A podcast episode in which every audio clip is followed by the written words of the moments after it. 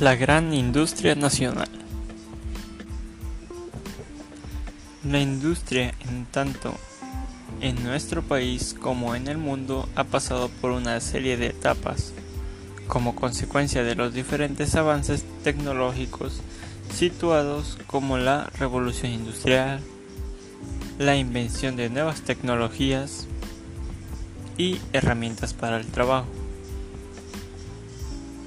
En nuestro país, la industria ha evolucionado paralelamente a los avances que se fueron dando a nivel mundial.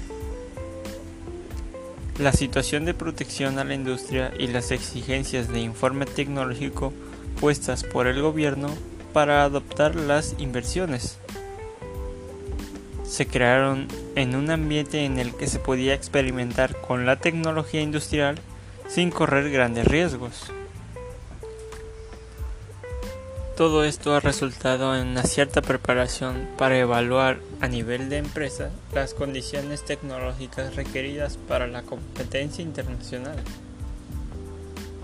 Sin embargo, el cambio técnico se ha orientado a adoptar las tecnologías a las características de la materia prima industrial para satisfacer, específicamente estrictas a clientes a lograr que las instalaciones de almacenes de niveles de rendimiento cercanos a los específicos para otras escalas de producción.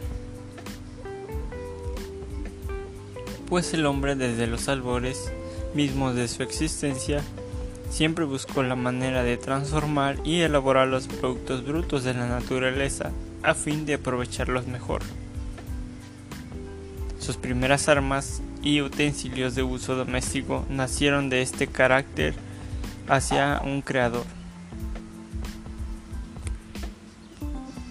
Hoy son innumerables los objetos fabricados por el hombre que dan mayor bienestar y seguridad a su existencia. Todo esto ya se trate de un simple botón de camisa o de un tren.